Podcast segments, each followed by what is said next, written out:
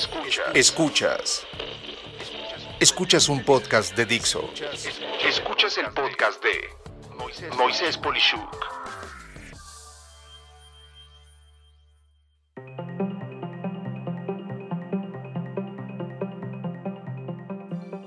El prometedor futuro del trabajo. Si algo hemos aprendido a partir de 2020 es que el trabajo como lo conocíamos cambió para siempre. Este año será marcado como un episodio drástico donde todo se tuvo que ajustar y nuestra forma de vida se tuvo que acomodar de manera diferente. La familia, el trabajo y los estudios se fusionaron en un solo espacio. La tolerancia a ruidos hogareños de perros ladrando, niños jugando o uno que otro grito entre familiares aumentó. Todos aprendimos que con tolerancia se puede sobrevivir y le dimos paso a obviar estas situaciones del día a día. Sin embargo, no todo es lindo o fácil. Una gran cantidad de familias ya vivían de por sí en espacios muy justos y apretados. Sumarle ahora lo referente a tener que trabajar, estudiar y seguir con las labores de casa al mismo tiempo, empezó a volverse un reto tan brutal que acabó por hacer que algunas personas emplearan restaurantes como oficinas o que de plano pidieran permiso para ir a la oficina con restricciones brutales, pero era esto preferible porque en casa simplemente trabajar no era posible. Mucha gente pudo ver que no se tenía ni el espacio, ni la tecnología, ni los recursos para hacer las mejoras necesarias. Y desde entonces todo esto ha provocado nuevas problemáticas, desde roces familiares hasta una falta de incomprensión por parte de muchas empresas que toman como responsabilidad de sus empleados proveer su tecnología para trabajar cuando, por ejemplo, si acaso y con esfuerzo, en casa solo había una computadora. Y eso solo si acaso. Claramente en México y Latinoamérica, para cualquier caso práctico, se ha visto el terrible peso de la brecha digital, de que no todos los hogares gozan de electricidad estable, de Internet y de las tan socorridas computadoras. Es por eso que el futuro del trabajo debe de contemplar varios puntos que son drásticos también. Uno de ellos es dónde se vive. Antes de 2020, el vivir cerca de donde se trabajaba era un privilegio.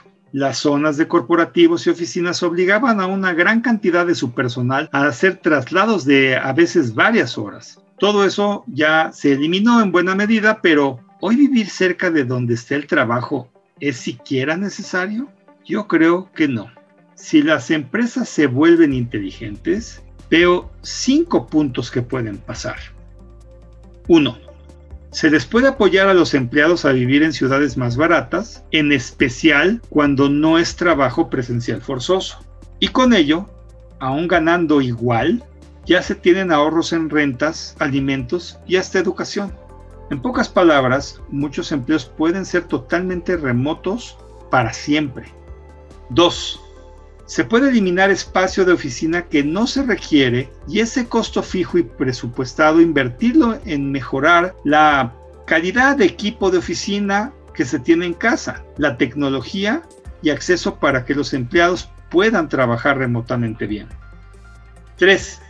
Se pueden establecer nuevas reglas para respetar los horarios y a la vez adquirir tecnología que permita orquestar las actividades entre las personas y evitar cuellos de botella, y llamadas y actividades a deshoras.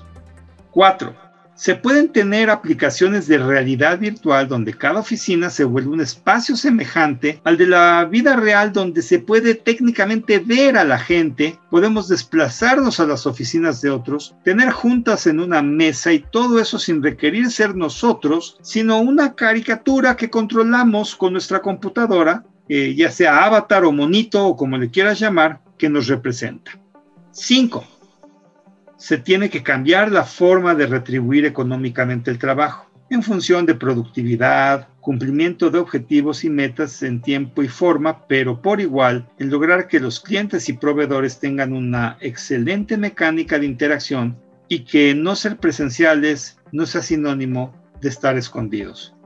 Y en el caso de las oficinas físicas como tal, lo que me queda claro es que tendrán que cambiar dramáticamente los espacios sus flujos y trayectorias y métodos creativos para lograr los encuentros casuales tan extrañados entre colegas y amigos que, aparte de la camaradería, permitían que se gestaran nuevas ideas, alianzas y colaboraciones que mejoraban el trabajo. Pero no todo es terrible. Más bien, terrible sería regresar a lo que pasaba antes del año 2020 como tal. Yo veo que muchos ejecutivos que tenían que viajar por todas partes todo el tiempo han podido seguir atendiendo todas las actividades que hacían sin desplazamiento y eso es muy bueno. Los viajes desgastan y poder estar en múltiples regiones al mismo tiempo optimiza los costos de operación, los precios del servicio y en especial la capacidad de atender a muchas personas sin perder la personalización con cada uno de ellos. Por consecuencia, hay grandes ahorros al evitar hoteles de clase de negocios, vuelos, transportes locales, terrestres, alimentos y sobre todo la complejidad de tener que hacerse presente cuando todo iba a ocupar un par de horas únicamente. Ese tipo de trabajo especializado está floreciendo. Está permitiendo a especialistas poder estar en varias regiones en un mismo día, tal vez cobrando diferente, pero no perdiendo nada de su trabajo especializado. Se ha demostrado, por otro lado, que si existen herramientas que automatizan el trabajo más elemental, es cierto que se pierden ciertos puestos de trabajo, pero se da pie a dos cosas importantes. La primera de ellas es que entonces el trabajo para esas personas se vuelve más especializado y como consecuencia es un trabajo mejor remunerado. La segunda es que sí hay y habrá pérdidas de empleo, pero con el paso del tiempo se gestarán nuevas necesidades. Y un dato alentador es que en países que usan mucha automatización, todos los sueldos son mejor remunerados. Insisto, todos los sueldos. Basta ver Corea del Sur o Japón como ejemplos de lo que menciono, pues si algo requiere de un humano es porque un robot no lo puede hacer y el humano está bien capacitado, pero sobre todo bien apreciado y bien pagado. Como conclusión, Puedo decirte que no debemos de temer a los cambios del entorno que alteraron el trabajo para siempre en un tiempo muy reducido. Estoy seguro de que el efecto en los estudiantes de llevar clases en línea algo bueno tendrá que traer. Por ejemplo, mejorar su capacidad de asimilar conocimiento, técnicas de estudio y formas creativas de resolver problemas que van desde el ancho de banda de una conexión muy deficiente hasta un trabajo en equipo con compañeros que nunca se reunieron físicamente.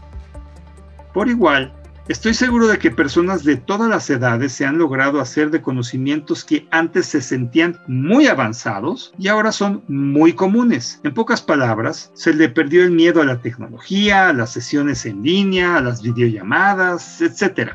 Pero de lo que más contento estoy es que si alguien radicando donde sea puede atender a un mercado donde sea, se están dando nuevas oportunidades, provocando mejorar la vida de todos, unos por poder acariciar mercados antes imposibles y otros por recibir servicios antes imposibles también.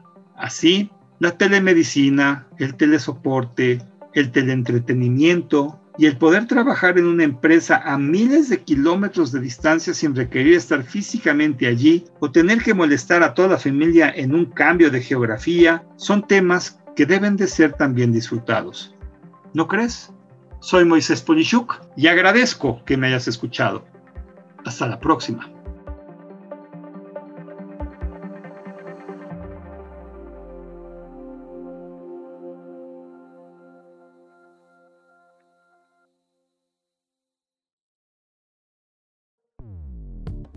Dixo presentó el podcast de Moisés Polishuk.